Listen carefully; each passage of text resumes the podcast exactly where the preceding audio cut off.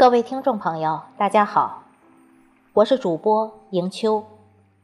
今天为您推荐作者今生一梦的作品，题目是《做人的风骨》。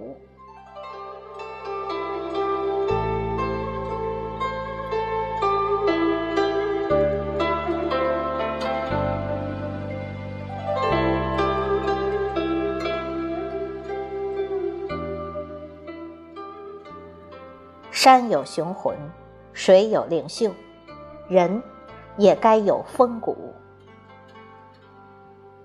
做人的风骨，不是倔强的脾气，不是强有力的肩膀，而是为人的品相和处世之道。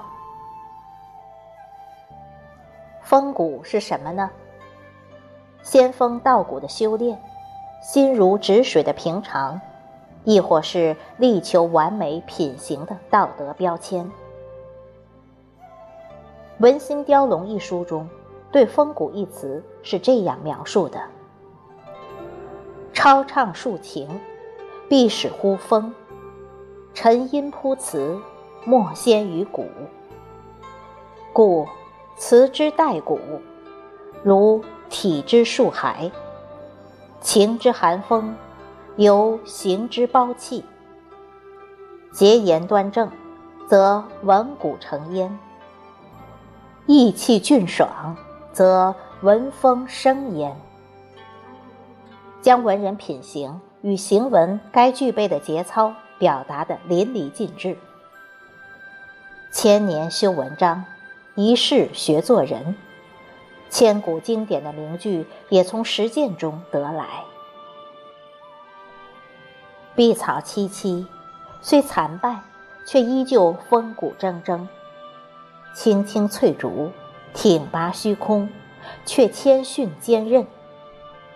梅花傲雪，凛寒绽放，却不畏惧严寒风雪，具有高洁的灵魂，成为世人追求完美人生的一种最高的精神境界。世间事，不如意十之八九，顺意者无非一二，更何况这难能可贵的品格风骨。诗有魂，且兼风骨。国画大师郑板桥的竹，中通精直，不知不慢，虽笔挺虚空，却谦卑挺拔。不失风雅，竹之风骨，暗喻于人。世人真的做到，未免太少。诗人李白经历人生起起落落，写下无数诗篇，而其怀才不遇、罢官退隐、辞去仕途的率性，亦诗仙风骨。禹未治水。三至家门而不入，心怀家国百姓，舍弃小家为百姓解疾苦，亦为风骨。从某种意义上说，风骨是不媚俗流的大雅，风骨是淡泊名利的气节，风骨是大隐者陶渊明的不求名利，淡泊明志。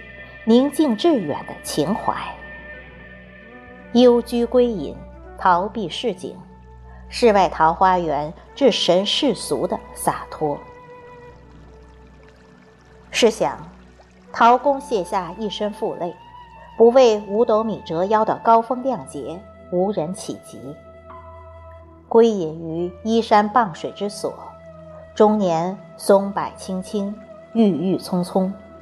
居山水田园，月下独酌，采菊修篱，自给自足，不为名利所扰，不为世俗所困，怡然自得，彰显其风骨铮铮。斗胆自嘲，大隐者的风骨和气节难以效仿。这个世界上美丽的容颜却也无数。有风骨的人和真实的灵魂却少之甚少。多的是卑颜屈膝的献媚，随声附和的讨好。那些拍马屁跟风的丑皮囊多如牛毛，争先恐后的吹捧大有人在，让局外人看得作呕，当局者浑浑噩噩走进迷途。常说，做人要有品德，才不失风骨。风骨何物？拜金主义者识得贵官，喜形于色。理想主义者的幻梦破碎后，捶胸顿足，感叹世事的悲凉；现实主义者的生活，沟沟坎坎淌过，有了骨感。风骨二字早就淹没在柴米油盐中，不知所踪了。谁都想好好活着，过自己的小日子，即便平庸。就像此刻。口口声声大谈风骨，却又苟延残喘地活着，终日疲于奔命，丢了尊严，少了洒脱，只剩下一副皮囊。脑壳里空空，塞满了尔虞我诈、勾心斗角的市侩。诗和远方早就成了奢望。如此活着，如何活出自己想要的模样？只剩悲凉。这铮铮的风骨掷地有声，人人效仿，败给了现实，只换来了凄凉。随流水落花匆匆而去，洒下一地忧伤。做人的风骨，只有流着泪水微笑，扬起头颅伪装坚强。碎了一地的月光，无品无相。